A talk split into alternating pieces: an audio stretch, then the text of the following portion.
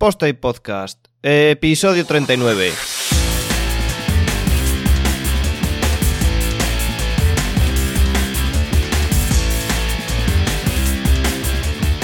Pues hola a todos y bienvenidos a un Posta y Podcast más después del parón de Año Nuevo. Estábamos celebrando el año el año nuevo de aquí de Europa y, se nos juntó con el año nuevo chino y, aquí, seguimos de celebración, está la cosa chunga. Eh, esto no es una zona crítica, es una zona de debate. Ya sabéis que en la zona crítica analizamos alguna cosa, algún enlace o algún artículo, alguna historia que nos llame la atención con alguien experto en el tema. Esto es más bien una charla de colegas, una zona de debate, donde habitualmente estoy yo solo con un invitado, pero hoy tengo un doble invitado. Y es que Hoy también tengo al hombre que graba en Gallumbos. ¿Qué pasa, Juanca? ¿Qué pasa? ¿Cómo estamos? hoy, no, hoy, no, hoy no hay ni gallumbo ni braguitas ni nada, ¿eh? Hoy llevo directamente como una máscara puesta en, la zona. Ah, o sea, voy solo con máscara. Pero con goma, o, con goma o sin goma. bueno, la, lleva goma para poder latar, pero ya está, no nada más. bien, bien. Es en honor a Watchmen. Quien no haya visto la serie de HBO, por favor, que se la vea ya porque es la mejor serie del año pasado y si renuevan temporada de este año también. Habrá que echarle, habrá que echarle un ojo. Eh, hoy tenemos también, como digo, a, invitado estrella para mí, porque bueno, me hace, me hace ilusión tenerla aquí. Eh, le considero colega, le conocí en persona porque le, pegué un telefonazo para que viniese a, a la pasada Work and Santander en 2016 y no dudo un segundo en decir que sí. Le sigo desde hace mucho, mucho tiempo. Seguro que mucha de la audiencia también le sigue. Eh, Jorge ATGU, ¿qué pasa? Hola, buenas, joder, vaya presentación, ¿eh? Perfecta. Te voy a convertir en mi manager para que me gestiones mis cosas. Muy buenas. las cosas tuyas las cuentas tú. Eh, cuenta a quien no te conozca, que seguro que, alguno habrá, porque siempre hay algún despistado, pero cuéntanos a qué te dedicas, quién eres, de dónde vienes, qué haces, qué, Cuéntanos un poco. Muy bien. Pues aparte, aparte de muchas cosas, que haces muchas cosas. bueno, bueno, bueno, bueno. me llamo Jorge, eh, vivo en Zaragoza y trabajo en remoto para una empresa de Madrid, Populate, que lo que hacemos es visualización de datos, eh, proyectos cívicos e intentar mejorar cómo la administración muestra todos los procesos. Es decir, que seguramente cuando os metéis en vuestra página de diputación o de gobierno regional o de lo que sea, veréis que eso es un infierno. Pues para eso estamos nosotros, para intentar mejorar todos los procesos. Y eso, y muchas gracias por la invitación, Darío. Es lo mismo, mutuo, de mutuo acuerdo. Eh, nos conocimos ya hace mucho, 2016 eh, has dicho. Sí, la World Cup 2016. Joder, cómo pasa el tiempo. Y eso, Y aquí, encantado de, de charlar un buen rato. Bueno, pues. Eh, Aquí el, compañero, el invitado es muy humilde, pero este hombre en su día fue uno de los que nos desveló todos los secretos del SVG. Yo me acuerdo de buscar información sobre SVG en su día cuando no hablaba ni Cristo, para poder hacer, empezar a hacer cosas un poco decentes en la web y siempre se acababa en, alguna web tuya o en algún artículo. O en el libro, que... en el libro, en Escalable. Yo también tengo una anécdota con ese libro, que de hecho, eh, después de, de toda esta anécdota es cuando ya empecé, digo, hostia, si tiene Twitter y empecé a seguirle en Twitter y el, blog que tiene y toda la historia. Y, es que eh, buscando información también sobre SVG y tal, que no había nada, de nada, de nada, llegué no sé por qué en un libro que estaba en español, que se llama Escalable, que a mí, pues oye, libro en español sobre SVG, yo buscaba sobre SVG y digo, joder, encima estaba en descarga. Creo recordar por aquel entonces que estaba la opción de cogerlo gratis, Sí, siempre tenía, estaba, siempre y tenía un sí, ¿verdad? Eh, y tenía un slider donde ponías tú lo que tú quisieras. Digo, hostia, para mí eso es la primera vez que lo había visto, ¿eh? Es decir, un, recurso, un libro completo que estaba gratis y tú escogías lo que querías poner. Digo, joder, a mí me sabía estar mal cogerlo gratis. Digo, bueno, pues lo voy a poner ahí 10 dólares o no sé cuánto puse, no me acuerdo. Y entonces le puse 10 eh, dólares, lo cogí y tal. La verdad es que el libro chapó. Eh, a día de hoy incluso sigue siendo, sigue siendo una referencia cojonuda.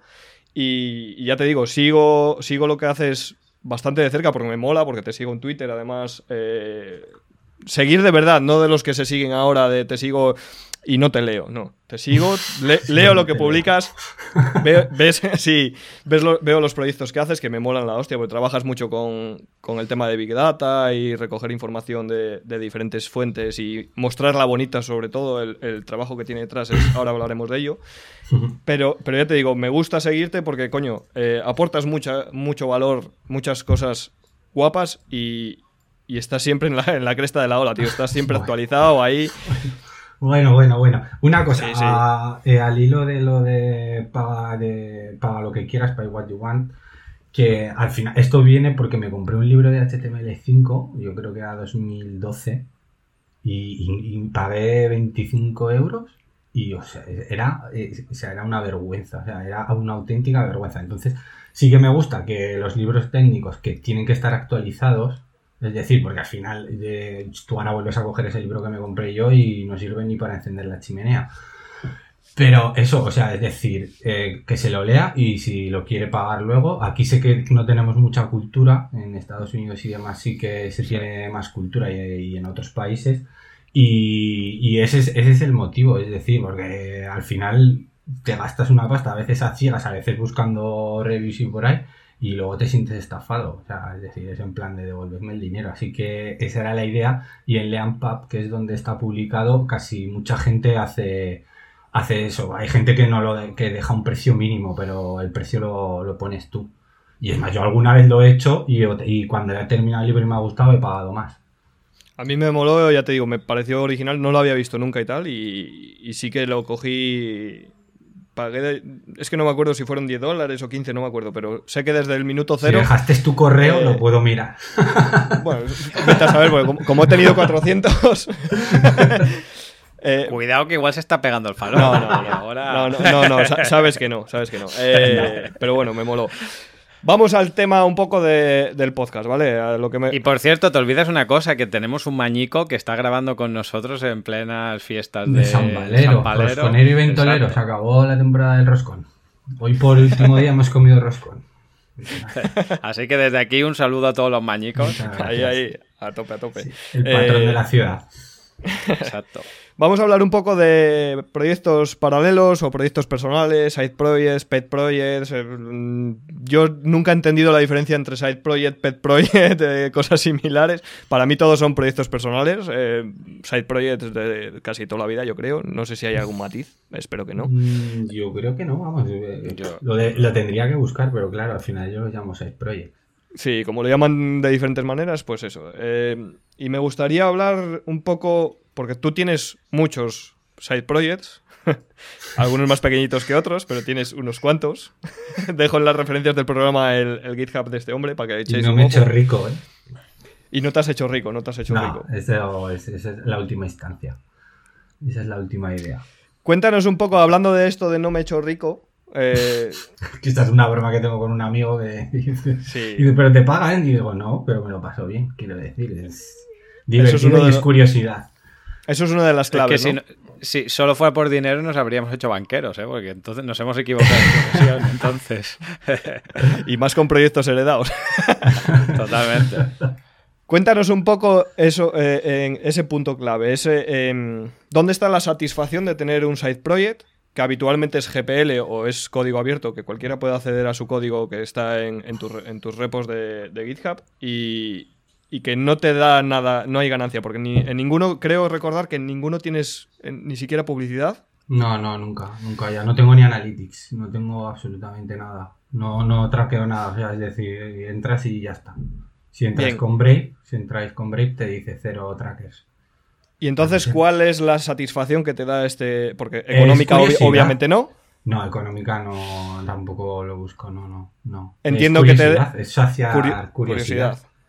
Esto eh, estuve, creo que fue en el 2017 2018, Call of Data, dando una charla en Madrid que se llamaba Iba a tuitear y Melie, que fue el origen de un proyecto. Y sobre todo lo que busco es, eh, una, es visualizar problemas, es decir, tenemos cantidades ingentes de datos, visualizarlos. Y la otra idea es cosas que a mí me resultan curiosas, o sea, al final todo lo que, todo lo que hago es para responder a preguntas que me hago yo mismo. O sea, es decir, eh, sobre todo eh, relacionado a uno que se llama Vulturno, que es sobre el tiempo, es curiosidad que siempre he tenido de qué tiempo hace o, o, cómo va afectando el cambio climático. O yo tengo una manía con las noches tropicales, que tú por allí eso te sonará chino. Pero es cuando el termómetro no baja de 20 grados y dormir empieza a ser una cosa difícil. Y aquí en verano, aquí en verano desde los 80 ha ido creciendo, ha ido creciendo, ha ido creciendo una pasada. Entonces era eso, es si tienes un montón de datos, es verlos en vez de tener que ir a columna a columna, es poder visualizarlos y verlos rápidamente. O sea, al final, eh, para satisfacer tu propia curiosidad, desarrollas un pedazo proyecto y, ya que a ti te ha servido, lo publicas. Ah, más o menos. porque siempre hay gente más loca que tú o con afinidad. También, eh, cuando discuto con un amigo, tengo un amigo que tú dices A y él siempre va a decir B. Y hay dos, el de las temperaturas y ahora no me acuerdo cuál era el otro. Bueno, el de las temperaturas era, era una respuesta a él, que no ha cambiado de idea, pero le dije, mira, digo, toma. Porque dice, es que, es que, es que este calor lo ha hecho siempre, siempre hace calor, siempre tal, el cambio climático es una estafa, tal, no sé qué. Digo, pues no, al final todos los récords de temperaturas eh, están siendo desde el año 2000 o 1990 hacia aquí, es decir, se va superando la temperatura una pasada. Entonces también ahí hay, ahí hay otra. O sea, que pasas, pasas, digamos, el extremo este de que todas las conversaciones, todas las discusiones se terminan sacando el móvil, te pasas ese extremo a más extremo todavía y es, si no saco el móvil y no me lo soluciona, me hago una, me hago una aplicación, me hago un proyecto que me, lo resuelva.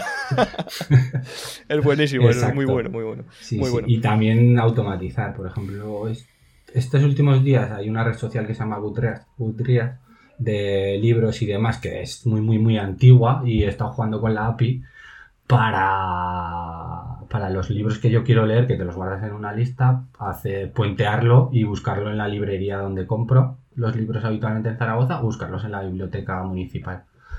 Entonces ya me lo he hecho la API tal, le das un botoncito y te busca, eh, ¿este libro está disponible? ¿No está disponible? Así que también es por automatizar. Bien, bien. ¿Cuánto, ¿Cuánto y más de hay detrás de todo esto? Quiero decir, la gente a lo mejor cree que, tú profesionalmente te dedicas a hacer webs o hacer webs es el término genérico a lo bestia. Bueno, digamos que sí, digamos que trabajas habitualmente con HTML, CSS, PHP, JavaScript, tal, tal, tal, y entonces a lo mejor la gente piensa que esto es aplicar lo que ya sabes en un proyecto eh, de tu interés en este caso y ya está. Cuando yo sé de buena tinta que hay muchas cosas que las aprendes precisamente para poder desarrollar estos proyectos. Exacto, sí, sí, ha habido, sí, pues ves herramientas o pruebas lenguajes, sobre todo los dos últimos proyectos, yo creo que era Data Doméstica y Bislay, eh, sobre todo era Python y ver cómo era Python, hacer cosas con Python y sobre todo construir scrappers para conseguir los datos con Python. Y luego tratar los datos desde consola con CSV Kit, con JQ, que es para tratar JSONs y demás. Aquí un saludo a Jorge que me enseñó JQ. Y es brutal. Y eso, y la verdad que sí que al final pues incorporas algo nuevo por no estar repitiendo y así pues también aprendes algo nuevo. He de decir que últimamente lo que hago es eh, aprender algo que sé que voy a utilizar, ¿vale? Porque con Python me pasó que llevo el otro día intenté volver a lanzar el scrapper y me estaba dando un error y no me estaba enterando absolutamente de nada. Y eso que había dejado comentarios y demás. Pero sí que intento que lo que voy a aprender también me guste o me genere una curiosidad, pero que luego lo vaya a usar, porque si no, al final, sí, lo aprendes y está guay, pero si luego no te sirve para nada, pues igual también entra dentro del tiempo perdido y el tiempo ya sabemos que es escaso y limitado. Sí, al final es una forma divertida, digamos, de, mantenerte actualizado, ¿no? De aprender un poco cosas nuevas, herramientas nuevas y de, y de probar como reto personal, digamos, el, pues si te pones el reto de aprender Python en este caso, dices, pues qué mejor manera que hacer un proyecto para resolver una inquietud o para resolver un, un problema que me ayude a aprender esta tecnología y, y no el típico tutorial de me trisco un libro de 400 páginas, encima no me entero de nada o no tengo un propósito para... Lo he hecho, he hecho el libro, me lo he leído entero, pero ahora para qué, ¿no? Es un poco... El problema muchas veces es que luego eh, te lees un libro de algo y, entras en un proyecto profesional y ves que, que el libro se queda a las puertas. O sea, quiero decir, es una buena introducción pero que al final, al final también como se aprende es, metiéndote en arena, o sea, o empiezas a picar o no, no aprendes. pegándote con ello. Cuéntanos luego sobre estos. Hay, hay también una, una, cosilla, y es que em, dijéramos que muchas veces nos ocurre, ¿no? Que, estamos acostumbrados a trabajar en proyectos con cliente o para empresa y demás. Y, siempre nos queda un poco la sensación aquella de decir, hostia, a mí me gustaría hacer esto, pero en este proyecto, para esta empresa o lo que sea, no puedo aplicarlo de la manera que quiero, porque al final tienes que eh, seguir unas normas o unas cosas establecidas previamente para ese proyecto, ¿no? Y, pero bueno, también lo utilizas un poco como una excusa, ¿no? En eso, en un proyecto paralelo, en un proyecto, mm, eh, un, side project, no lo tienes, porque eres tú el único el que toma las decisiones en hacer tal o que cual. Y eso a tu vez, también muchas veces, o sea, a la vez muchas veces te, te da como una especie de elección de humildad, ¿no? Porque muchas veces nos creemos que somos los putos amos y yo haría esto, pero el cliente no me deja. Sí, sí, pero cuando cuando te pones tú solo te das cuenta del marronazo que puede ser hacer una cosa que tú te pensabas que tal y que cual y luego te lo tienes que comer tú solito. o sea que... Sí, sí.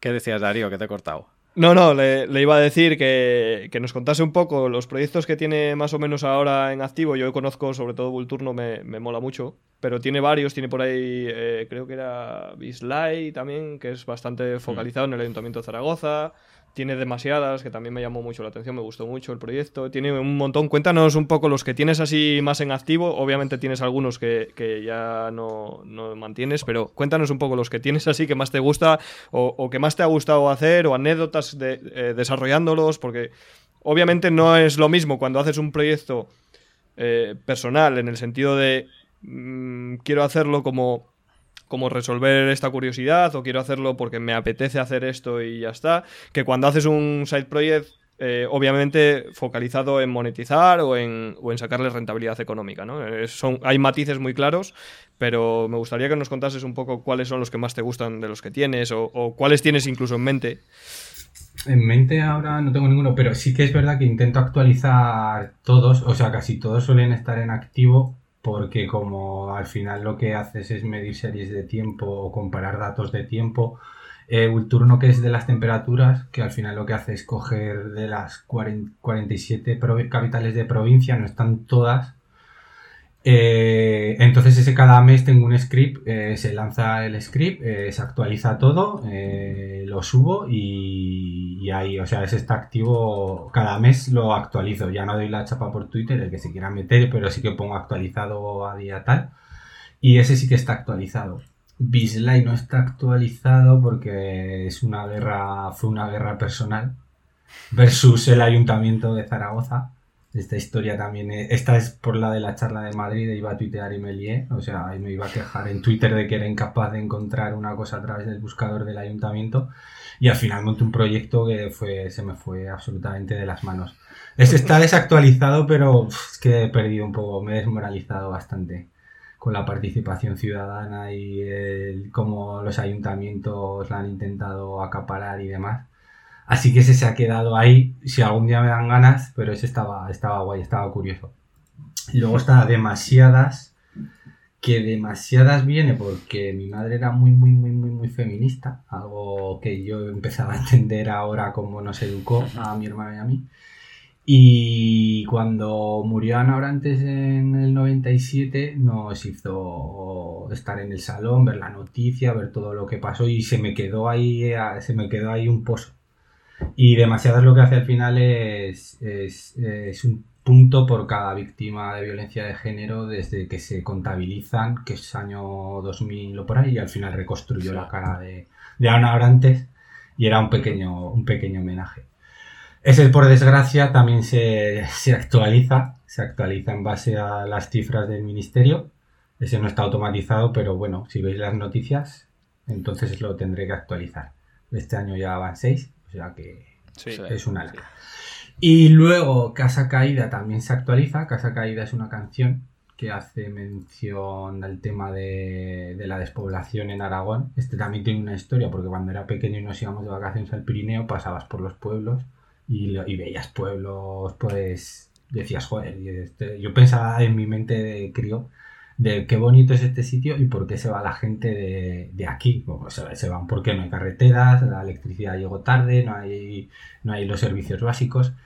Y ese es, un homenaje, vamos, un homenaje es poner, visualizar un problema que es el de la despoblación que tenemos en Aragón, que es un territorio muy grande y estamos muy diseminados y al final si somos un millón cien mil o un millón trescientos mil en Aragón, no, eh, ochocientos mil o por ahí estamos estamos en Zaragoza y Aragón es muy, muy, muy, muy, muy, muy grande. Tenemos un problema que no tiene, por desgracia, no tiene solución. Y eso, y me dejo alguno más. Eh, Dataméstica, que este, si me oye alguien de doméstica, porque no se puede hacer scrapping de, nada, pero lo hice, pero lo hice sin ánimo de lucro. Eh, este viene porque estaba buscando ofertas de trabajo y me pareció una vergüenza que, bueno, eh, Doméstica es un portal de diseño que lleva muchos, muchos, muchos, muchos años. Desde yo creo que me registré en 2003. Es de los primeros. Y desde 2009 hace, ponen ofertas de trabajo y demás. Pero yo hace dos o tres años quería cambiar de trabajo y iba viendo cómo se movía el mercado y era en plan de, macho, yo quiero trabajar desde mi ciudad pero era todo Madrid, Zaragoza, digo Madrid, Zaragoza, Madrid, Barcelona, Madrid, Barcelona, Madrid, Barcelona, Madrid, Barcelona. Así que me bajé 22.000 ofertas, creo que son, y las analicé y sí, sí, era, ahí está el proyecto y ahí están los datos. Ha ido creciendo, se ha ido diversificando un poquito, pero Madrid, Barcelona creo que solo estoy hablando de las ofertas de doméstica, ¿eh? ni de InfoJobs, ni LinkedIn, ni nada. Soy ya eh, el 75% de ofertas vienen de Barcelona, de Barcelona y Madrid.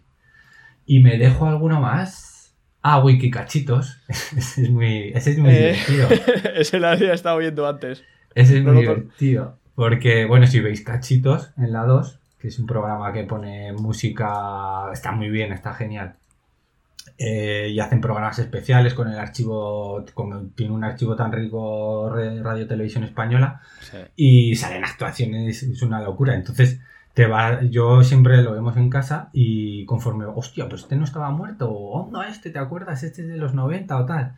Y ahí me, me meto con el móvil y dije, hostia, digo, si cojo la API de Wikipedia y me cogí la...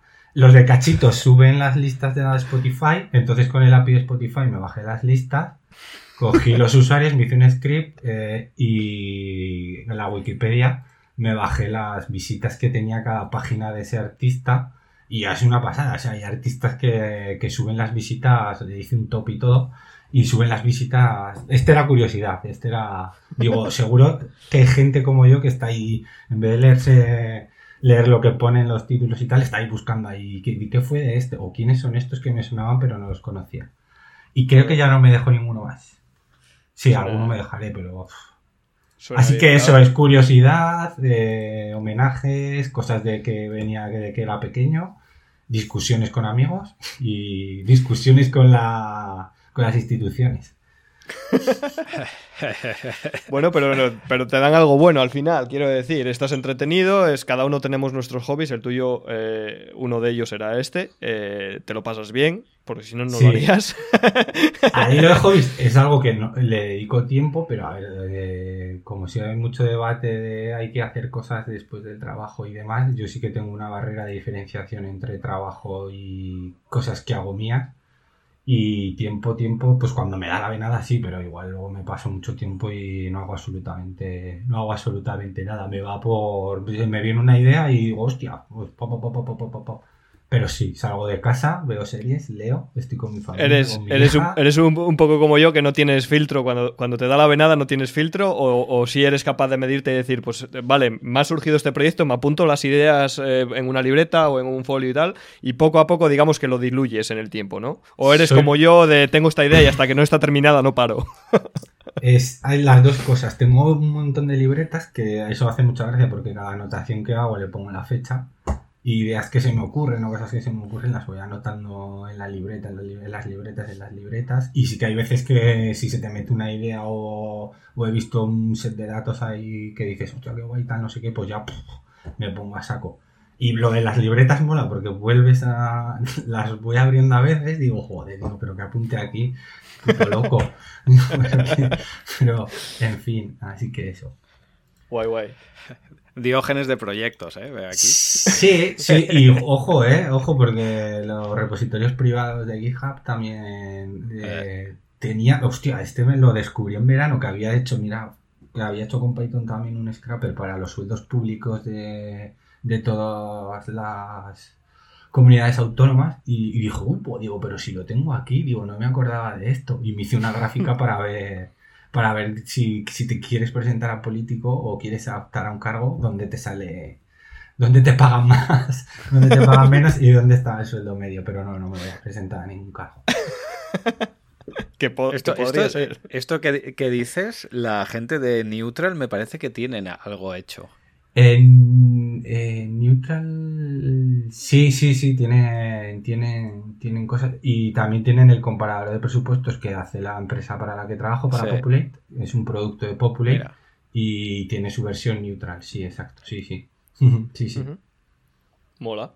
Eh, otro tema que, que podíamos hablar contigo, que teníamos ganas hace tiempo, ¿verdad, Juanca? De, hablar. Es el tema de la GPL, porque todo lo que haces, o la gran mayoría, obviamente tienes algún algún proyecto en, un repo privado y tal, pero eh, los proyectos cuando los tienes están públicos, quiero decir, eh, entras en GitHub, están ahí, el código se puede descargar, se puede hacer un for, se puede colaborar, son, entiendo que licencia GPL o, derivada. Eh, Explícanos un poco, para los que no saben, sobre todo para, que, para los que no entienden la motivación que hay detrás del mundo del software libre o del, o del mundo del, GPL, del compartir, digamos, el conocimiento, todo lo que vas aprendiendo, todo lo que desarrollas. Eh, ¿Qué motivación hay detrás de hacer algo y decir, lo dejo aquí a disposición de cualquiera que lo quiera coger, que lo quiera hacer o que lo quiera seguir manteniendo? Eh, porque obviamente es un proyecto que lleva tiempo desarrollar, quiero decir. No es algo que digas, le doy al clic y ala, ya tengo la aplicación de Vulturno. Es algo que tienes que pues buscar la fuente de datos. Perdería toda la gracia. Perdería toda la gracia. Digamos al clic y ya está. Pero sí, entiendo lo que quieres decir. Al final, como hemos aprendido todos a base de trabajar y a base de buscar de gente que ha compartido aquí con mi amigo arquetipo, con Diego de Bilbao, sí que suele tener envidia. Yo vengo del mundo del diseño, me pasé al mundo del desarrollo. Siempre, siempre, estaba ahí entre dos mundos, pero ya me pasé del todo. Y en el mundo del diseño no se comparte y en el mundo del desarrollo sí. Y por ejemplo, el otro día me hizo mucha gracia en el mundo periodístico pasa lo mismo. Eh, alguien saca un tema y ese tema es tuyo. Y si, y si alguien hace, habla sobre algo de ese tema y ya está el periodista ahí diciendo, bueno, es que esto lo sacamos nosotros primero. Pues joder, pues es otro tema, pues seguramente a partir de tu investigación igual ha descubierto otras cosas y demás, ¿no? Entonces en el mundo del desarrollo que alguien hable de algo y luego a partir de ahí la gente va, va tirando del hilo, va sacando nuevas cosas, también son mundos totalmente diferentes, pero sí que hay un afán por compartir el conocimiento, o sea, por compartir lo que haces o cómo lo has hecho y dejarlo ahí por si quizás a alguien le sirva.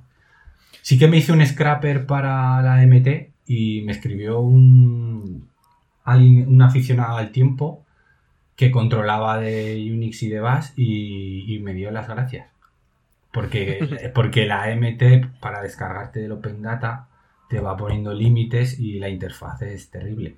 Sé que hay más, pero yo me hice un scrapper y lo dejé subido en GitHub.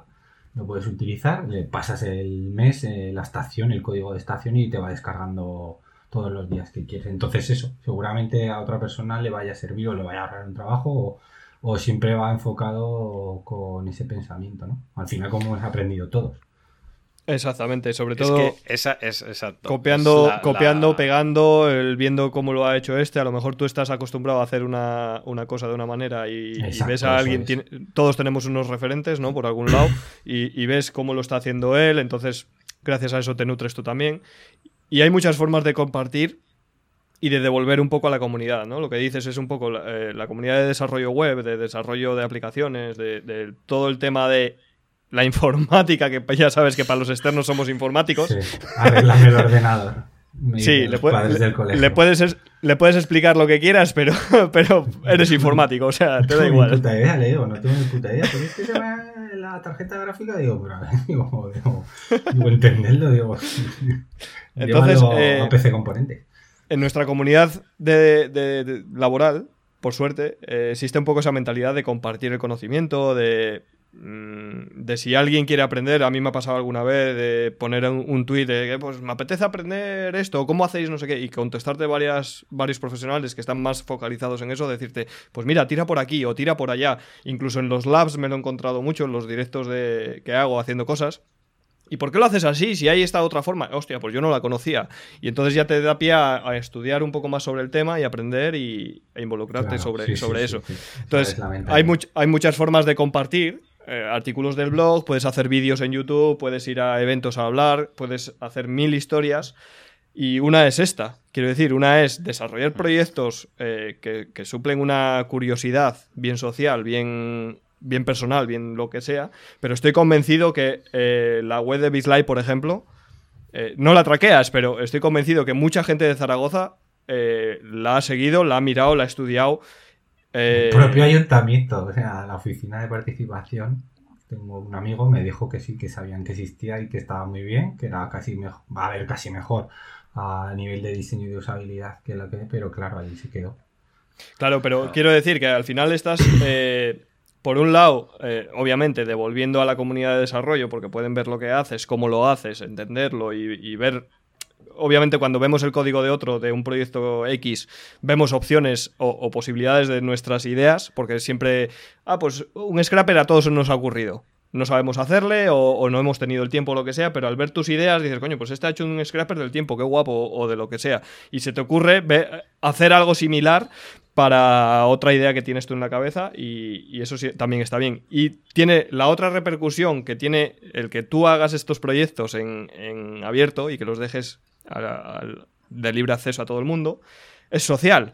Porque al final la preocupación de, de demasiadas, por ejemplo, es eh, cada vez mayor y obviamente, eh, por desgracia, eh, es algo que, tenemos que, ir viendo y tú lo visualizas en, en ese proyecto. Vulturno es un, es un problema que lo que tú dices, ah, es que no hay cambio climático. Eh, bueno, ahí tienes.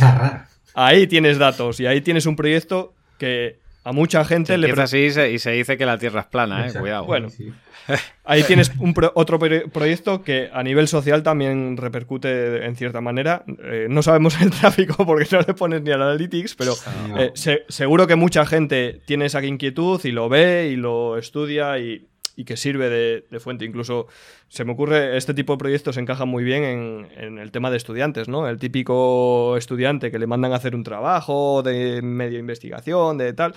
Coño, pues son proyectos que son muy guapos y que, ese perfil eh, no se ve a menudo, que, eso es algo que me llama la atención de ti, porque eh, mira que podrías hacer proyectos y historias diferentes y, movidas súper raras de hacerte yo que sé, hacerte un mini framework de no sé qué o de pintar gráficas o de mil historias. Pero has decidido hacer esto, ¿no? Que tenga cierta repercusión social, porque por un lado, como tú bien dices, eh, es una inquietud que tú tienes, pero además eh, yo creo que es una inquietud que muchos pueden tener. Yo ya te digo que la de Vulturno, cada vez que la actualizas y tal, ah, yo por lo menos entro y, le echo un ojo porque, coño, me parece algo que curioso, ¿no? Yo siempre busco que le pregunto a gente el cumpleaños y digo, a ver, ¿cuándo naciste? ¿Qué temperatura hizo? por, ejemplo, por ejemplo. Exacto, eso es. Sí. Todos hemos ido a la hemeroteca de. Bueno, todos. Los que estamos un poco tarados hemos ido a la hemeroteca del, medio de nuestra ciudad. Eh, el día que nací, ¿qué pasó? A ver qué, cuál era la portada o qué. ¿No? Son curiosidades que, a lo mejor no llevan a ningún sitio, pero. Pero bueno, es otra satisfacción eh, que tus proyectos lleven a eso, ¿no? Que lleven a, pues a tener una fuente de datos que además es fiable porque te nutres las APIs de, de las APIs de oficiales o, bueno, o, lo intentas, pero en porque en algunos sitios, como has dicho, lo tienes que scrapear eh, porque no te queda otra. Pero, pero al final es, algo que es verídico, que funciona, que sirve, que es, que es eh, información contrastada, porque estás sacándolo de información que es, que es verdad. Eh, yo creo que es bastante importante también eso, ¿no? El, tener proyectos con doble finalidad, no, no solo el voy a hacerme un proyecto para aprender Python y que quede ahí y no sirva de nada, sino que tú en tu caso particular yo creo que, buscas un poco esa otra finalidad de pues que sirva para algo, o bien para, en este caso para ti obviamente, que podías dejarlo ahí, montarlo en localhost, verlo tú y ya está, pero no lo haces. Compras un dominio, lo montas, lo... Ya no compro dominios, ¿eh? Ya no compro dominios. Eso, te iba, eso, te iba, a decir, que te ibas a arruinar en dominios. Digo, oye, oye, vale, es que para demasiadas había un dominio y me costaba 150 euros y dije, oye, digo, ya vale. Y ahora lo que hago, como uso Zate, que uso Now, entonces el deploy te va a .now.sh y la URL pues no es lo más bonito del mundo, pero oye. Pero bueno. pero está público y funciona. ya vale de, comprar dominios, que además yo muchas veces lo que hago cuando tengo una idea es comprar, compraba el dominio y luego ya me llegaba a los 364 días el aviso de... Y yo, hostia, pues al final no lo he hecho. Pero ya había comprado el dominio.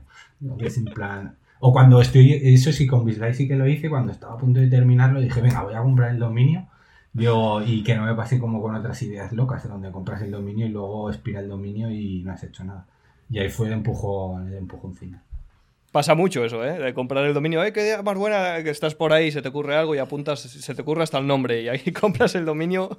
Y luego piensas, pero, pero, pero, pero, pero. Luego pensaba a veces, digo, pero eres imbécil, digo, pero ya has hecho? Y encima si los compras .io, si los compras .io ya es el super hachazo. Ahora los compro .co. Y, a veces, eh, yo, por lo menos a mí, ah, pues esta idea me mola y tal, y como es un desarrollo que lleva tiempo, por lo que sea, pues porque tienes que hacer mm, una nutrición de datos importante y ya solo rellenarte lleva tiempo y tal, pues lo compro para dos, tres años o cinco. y yo compraba para uno. yo, yo he habido proyectos, yo soy, yo confieso, ha habido proyectos que compra para dos años o tres y, ahí murieron el dominio con dos años de palmando el dinero. Pero bueno, al final es, un poco el buscar la vuelta, ¿no? Y, lo que dices, sintetizar. Que al hilo, al hilo de lo de aprender, eh, yo me acuerdo, creo que era 2014, además creo que hay un post en mi blog de D3, de la librería de gráficas, a mí me gustaba antes mucho el monopatín y vi a uno que hizo un proyecto sobre skate, sobre las competiciones de skate y demás y cómo iba la clasificación. Y te metías y, bueno, hace poco me volví a meter a ver si estaba todavía y te iba bajando las bolitas y tal y lo vi y dije, joder. Yo utilizaba JS, una vez muy loca con JavaScript me hice yo, con JavaScript y CSS me hice yo las, las gráficas y demás.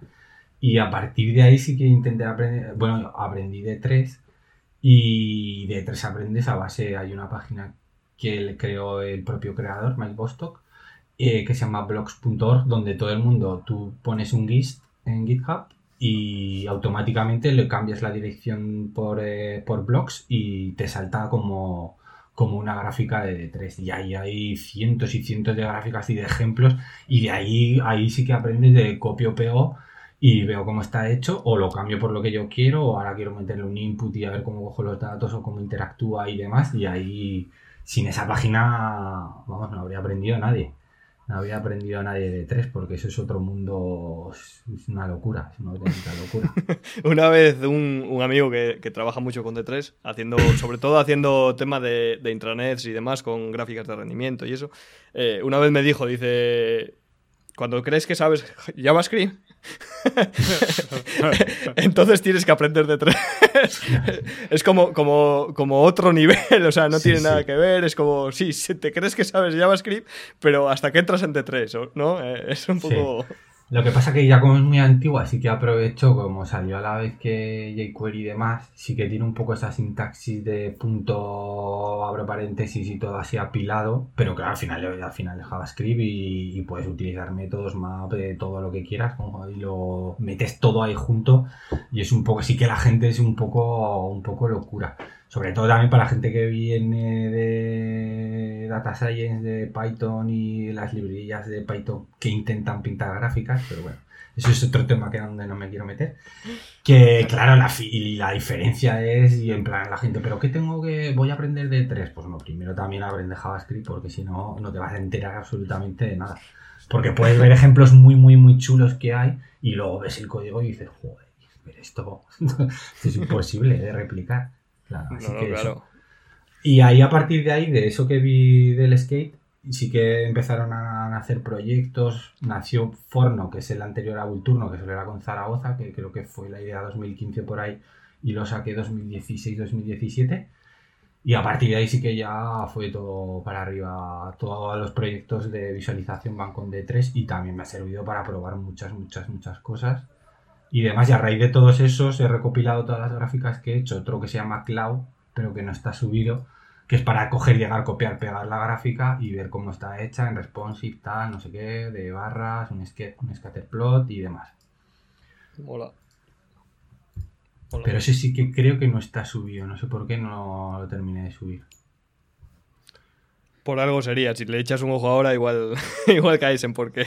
No, lo sigo, lo sigo usando, eh, quiero decir, cuando ah. necesito un tipo de gráfica, porque al final lo que hacía era. tenía todos los tipos de gráficas y por proyectos por ahí diversificados, y al final lo que hice fue juntarlos todos en uno y, y con cada caso, cada tal, y así llegaba, copiaba copiaba el código, pegaba y ya solo necesitaba los datos y se los enchufaba y ya está. al final automatizas, te ahorras un montón, un montón de tiempo. Que también es una automatizar todo, todo lo que sea repetitivo eh, y automatizarlo. para eso sobre todo, puedes hacer un script de base. Sobre, eso es, sobre todo tener una base, un digamos un mini framework, aunque sea para, para, hacer todo el tema de scrapeado y demás. Me imagino que con adaptar el scraper el scrapper será prácticamente igual o... Sí, eh, pero claro, al final el scrapper lo que te hace es eh, buscar, sobre todo si usas Scrappy y demás, que son librerías de Python, lo que te haces es buscar eh, las clases de HTML. Al final el scrapper depende mucho de que si ha habido un buen maquetador en el proyecto y ha decidido poner clases a todo. Porque como sea alguien que no pone clases a nada, con el Scrappy te vuelves loco porque le tienes que decir, pues mira, entras aquí en este div y luego bajas hasta la tabla y en la tabla en el TH te coges eso, pero claro, solo quiero que me cojas, por ejemplo, una cifra, pero claro, hay varios THs y todos van a fuego, entonces NTChild 1, tal, no sé qué. Entonces sí, el scrapper es más difícil de adaptar, tienes la base, pero al final lo que tienes que tirar muchas veces es de... Tienes la base para hacer el, el scrapping y construir el CSV o JSON o lo que quieras, pero muchas veces dependes de lo bien maquetada que esté la web. Claro. Y si es legal. bueno, si es la de Renfe, igual lloras. Claro, la, regla máxima de la programación es que si no hay un patrón no puedes hacer nada. Entonces, sea scrapeo o sea lo que sea, si no encuentro un patrón mínimo, no es que no, no, puedes hacer nada. Luego, eh, ¿cómo, ¿cómo, haces? Porque a mí a veces me ha pasado, obviamente, sobre todo cuando, cuando entras con una mentalidad diferente a, hacerlo porque realmente te apetece o lo que sea, en, cosas que llevan constancia sobre todo, ¿no? El tema de los podcasts, el tema de labs, todo este tema, eh, a veces cuesta, digamos, como no hay retorno, porque tampoco es algo que hagas buscando retorno, pero como no hay retorno económico y realmente el feedback que te dan eh, suele ser mínimo o, prácticamente nulo. ¿Cómo haces para no perder esas ganas de seguir haciendo cosas, de seguir actualizándolas, de seguir... Eh, Por eso casi todas las cosas se basan en curiosidad, porque al final no obtengo ningún retorno. O sea, el retorno puede ser que X retweets, X likes, y, pero luego eso se pierde, quiero decir, al final, y lo que voy lo que voy actualizando ya es ya es pura, pura curiosidad y saciar mi curiosidad. Claro, es que aquí ni traqueas visitas ni ves, ni que tampoco me serviría, me serviría de mucho, ¿eh? eh incluso igual te perjudica, porque si ves que un proyecto que te ha llevado 100 horas o las que sean, eh, apenas tiene tráfico, igual es peor encima. ya, sí, también, sí, sí, pero al final lo, porque lo baso en, me voy, lo voy utilizando yo y es mi propia curiosidad, claro. Entonces sí, sí que es verdad que los que no, por ejemplo, el de las ofertas de domésticas sí que lo dejé ahí, lo actualicé el año pasado. Y ya es verdad que fui hace poco a actualizarlo y me reventó el scrapper y, dije, pues, digo, oye, da igual, me voy. me cogí un libro y me puse a leer. ¿Sabes? Entonces, sí que es difícil, claro.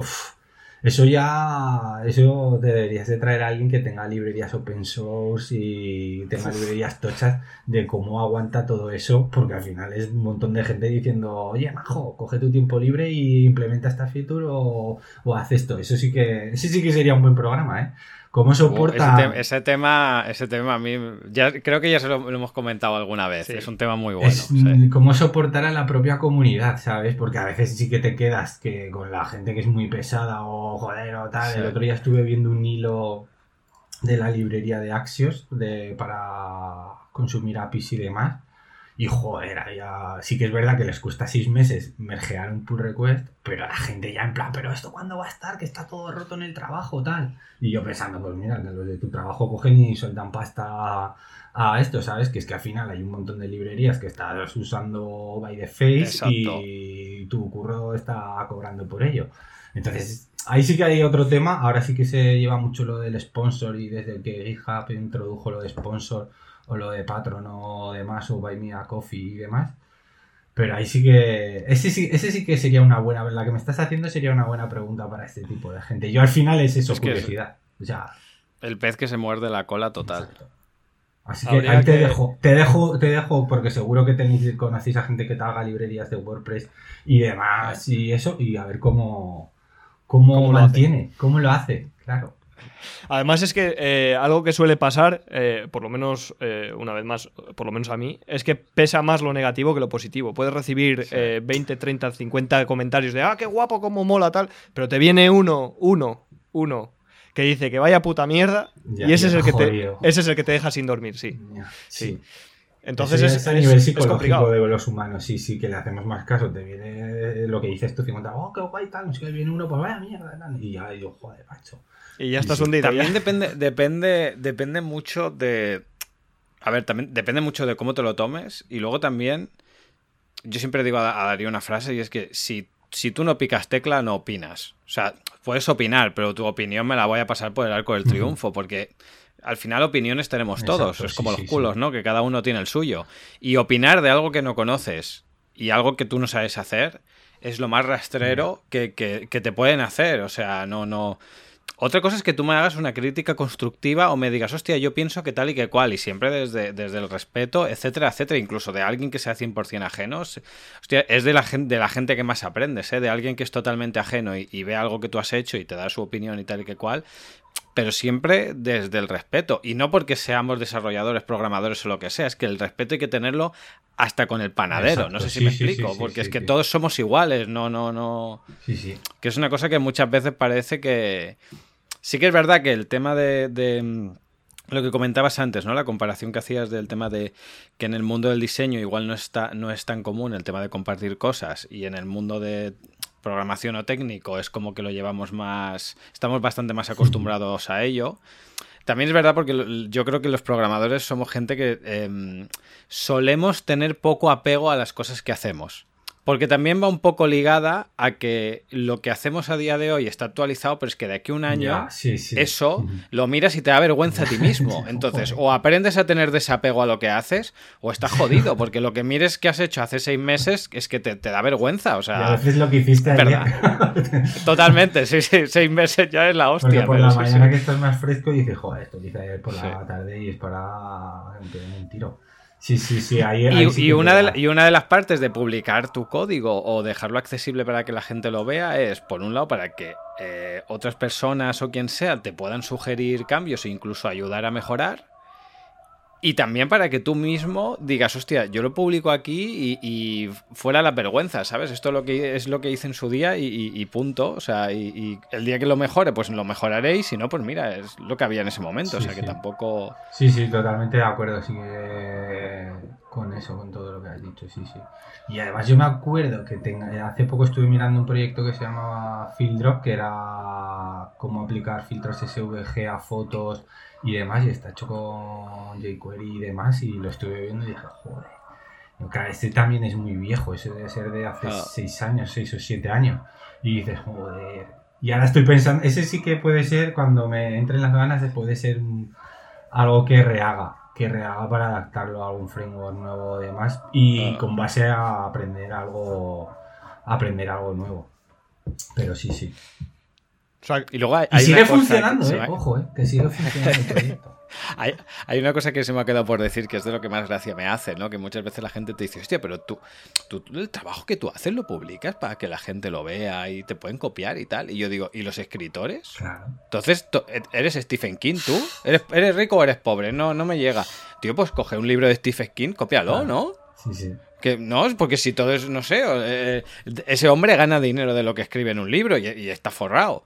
¿Qué pasa? Que luego te enteras que igual no se forró hasta el libro 15, ¿no? Y que se tiró no sé cuántos años escribiendo 24 horas lleno de barbitúricos. Pero bueno, o sea, no sé. al final es un poco. La gente se piensa que lo, que es genuino muchas veces es el, entregable, ¿no, tío? Eso es lo de menos. Eso es el, final del proceso de algo que tú tienes en tu cabeza. Mi madre me decía siempre, pero hijo mío, ¿pero te pagan algo? ¿Te pagan? joder te pagan algo. Esto es como igual, que hacía un curso, pero te van a dar un título, te van a dar un título. Y yo, digo, a ver, mamá, digo, que el, título al final es que es lo de menos, pero, pero que te den un título, ¿eh? Digo, vale, digo, voy a despedir un título y se mete la en Photoshop el título. Lo imprimes tú y se lo llevas y ya le dice la, la ilusión. ¡Oh, qué bien! Para la colección. digo, pues, si, por cada curso digo, tuve un, te empapelo, te lleno la casa llena de, de títulos y demás. bien, bien. La verdad es que el tema de, los proyectos personales eh, es buscar un poco el equilibrio ese y, creo que tú tienes eh, algo que a los que hemos empezado, digamos, no, hemos estado en esa parte tan creativa como es el diseño, que tú, tú vienes, lo has dicho antes, de, la parte de ser diseñador. Eh, ¿Tú crees que tiene algo que ver, que sigues teniendo esa parte creativa y de ahí te vienen muchas ideas, eh, muchas de las ideas que tienes o mucha de la Siempre me han venido ideas desde que era pequeño. los datos, lo que hacía cuando era pequeño. Aquí hay un, periódico deportivo que se llama El Equipo y todos los lunes publicaban las clasificaciones de todas las categorías infantiles y demás. Entonces me los guardaba todos. Me guardaba esa página y así luego iba contrastando todos los datos. Entonces esto ya viene de... Claro, joder, ahora que lo pienso, cuando era pequeño que cogía todo eso y me lo miraba, digo, joder, ahora la metes en un JSON y te haces las gráficas de cómo ha ido, porque además siempre miraba a mi colegio, ¿no? Cómo me ha ido a mi colegio entonces yo creo que la tara viene ya de, de desde pequeño. O sea, sí, sí. Tenía un montón mi madre como en plan, ¿pero qué haces, hijo mío? Y yo, tú compras el periódico y yo me guardo este y ya está. ¿Y dónde está el, nuestro colegio? Y como sabía dónde jugaban los amigos y demás, pues ese lo marcaba, en qué, en qué grupo estaban y demás. Les iba diciendo, pues mira, pues ahora, ahora vais peor que antes, ahora tal, ahora no sé cuál. Entonces sí que viene también de, de eso, sí, sí. Pero bueno, lo de creativo, no creativo, el mundo del diseño, es que claro, ahí... No, lo decía porque al final eh, muchos de los proyectos sí que son creativos, ¿no? En el sentido de, oye, al final eh, a un programador a ver, eh, la mente programador funciona funcionalmente, es decir, hay un problema, lo soluciono. la mente del diseñador se dice, ¿no? No, siempre es así, obviamente, pero se, se, dice que la mente del diseñador es más creativa, es en muchas de las partes, porque otras sí que cumplen un proceso, pero hay muchas veces que tengo una inspiración, tengo una inquietud o tengo un, un algo relacionado con la creatividad que me, que me, lleva a realizar este tipo de proyecto o lo que sea. Y en este caso, eh, ya me ha quedado claro que es por, inquietudes personales de al cuñado de turno le voy a le voy a dar pero bien. Al final no sirve de nada pero bueno ahí se queda. Pero sí bueno, igual igual puede ser que tiene cuando estudié diseño sí que te mostraba las cosas desde otra manera totalmente diferente. Es más sí que me acuerdo mucho el otro día lo estaba comentando con dos personas eh, de, en el año 2000 estaba estudiando diseño y por aquel entonces estaba el eh, programa que, que, luego comprado que era de macromedia y demás. Y tuve un profesor que me acuerdo siempre de eso que me dijo, me dijo, dice, yo lo que hago es, me aprendo todos los atajos de teclado y así voy más rápido, porque además en aquella época los ratones, pues mira, yo me acuerdo que teníamos unos Mac ahí donde estudiábamos que eran terribles y el ratón era, era el horror. Entonces él decía, con el teclado voy mucho más rápido y al final lo que tengo es mucho más tiempo para pensar. Dice, todo ese tiempo que gano lo utilizo para pensar. Y yo qué hice, me cogí todos los atajos de teclado, me los imprimí y me los aprendí. Y aquellas que, uso casi siempre, uso muy poco el, el mouse, el ratón y voy siempre con el teclado. Como anécdota, como anécdota decir que aquí los, los, tres somos compañeros de WASP. Ah. Sí, sí, sí, es verdad. Los tres tenemos un WASP, por lo menos uno. Yo, que, este. Que hay alguno que tiene más. Y este yo creo que es del 2012 o 2013 y sigue durando, ¿eh? Me costó una pasta. Cuesta una pasta. Y tuve que pagar las solo por el envío, sí, sí. Lo, jodido es el envío y los aranceles, porque luego el teclado tampoco es que sea mucho más caro que, los mecánicos de otras marcas, ¿eh? el problema es el envío y los aranceles de Estados Unidos. Me acuerdo que lo envié a casa de mi madre y hace, oye, majo, dice que ha venido el cartero que le pagara 50 euros o que no me lo daba. Y le he tenido que pagar. Y dice, ¿pero qué es esto? Digo, nada, nada. ahora, cuando salga de trabajar te, pago y me dijo, el, ¿pero qué has comprado? Digo, digo nada, nada. Y yo lo compré que en 2012-2013 el euro dólar estaba muy, muy igualado y, valía mucho la pena. Y valía mucho la pena comprarlos. Y ahora los mecánicos que tengo sí que han sido de bike grabs y por ahí. Y tengo algunos, tengo un 60%, pero que no le, no le termino de coger el, el tranquilo. Al final necesito todo el, teclado enorme. Entero. los para mí los tenkeyless son los mejores, pero... O sea, los que no tienen el numérico a la izquierda. claro, es que yo lo uso. Sí, yo sí que uso eh, las flechas, pero también estoy muy acostumbrado a intro de, del, pad numérico. y de para cambiar, y para cambiar también, es que claro, también yo estudié, en mi época se estudiaba mecanografía y entonces no necesito mirar el teclado y sé dónde está cada una de las letras. Y entonces sí que meto muchas veces los números. Me resulta más fácil meterlos desde el pad numérico que desde arriba desde arriba me hago un follón increíble. Yo como trabajé mucho, mucho, mucho tiempo solo con el Mac, eh, el portátil, no tenía teclado, entonces eh, me acostumbré mucho a los de la fila de encima de las letras. Entonces eh, ah, me acostumbré que ese momento y cuando ya monté el despacho y puse el monitor, este teclado y tal y cual, me compré el, el WASD sin teclado numérico, el, que hay el Takenless, ¿no? Se llama o algo Sí, Takenless. Y no, no, de hecho, las veces que he tenido teclado con, con teclado numérico, no lo usaba Salvo que me forzase a usar el teclado numérico, no me, no me acostumbraba. Me acostumbré a la fila de números y, ahí, ahí, tiro. Joder, pues además es que el cero este es precioso, el del numérico es enorme. Ese cero lo utilizo, el que tengo aquí además lo tengo como está al lado de las flechas, cero, pum, cero, intro, cero, intro. Sí, sí, sí que, sí que le doy. Lo intenté, lo intenté, ¿eh? pero no hubo manera. Lo tengo ahí abandonado. Estoy señalando ahí arriba, pero sí. Otra, otra de las cosas de la que eres culpable, de la que yo tenga un WhatsApp, porque le vi en tu Instagram y me flipó. O sea, literalmente digo, ¡guau! ¡Qué guapo! Porque yo, el teclado eh, mecánico siempre me ha encantado. Siempre, siempre, siempre. En casa eh, tuvimos un 386 y luego un 486 y teníamos el, típico teclado mecánico de, yo creo que era de IBM incluso, que era un pedazo armatroste de esos que si le tiras a alguien con él le, le causas una avería importante. Y... el cable es como una horca, o sea, el cable sirve para ahorcar. Sí, sí, sí. Y además, eh, me acuerdo que, me flipaba ese teclado y, luego pasé por un montón de ellos en, oficinas. Lo que pasa es que los, los, antiguos, muchos son de membrana, lo que eran de membrana buena. Sí. El problema es la membrana de mierda que se hace ahora, que los únicos de membrana buenos son los de Mac, pero claro, te cobran 150 pavos por la membrana, el teclado de membrana. Pero eso es membrana buena. El problema es que la membrana mala es un desastre. Los Logitech, estos típicos de 15 euros, eso es membrana mala. Y sí, el día que lo compras va muy bien, pero a los tres meses eso es un peligro porque es, eh, la membrana es muy mala. Hay reportes de gente que al darle fuerte a la tecla estando enfadado saltaba la tecla y le sacaba un ojo, ¿eh? ya me lo creo, ya. Tremenda mierda de teclado. ya me lo creo. Yo, pues llevaba eh. yo, yo, trabajaba en una consultora y me llevaba el teclado a la consultora. llevaba metido, digo, tira, digo, ahora ya llevaba todo ahí metido y se, asomaba el teclado por la mochila. Y ya de pensar, este tío está pirado. ¿Y no te echaron por, ruidoso?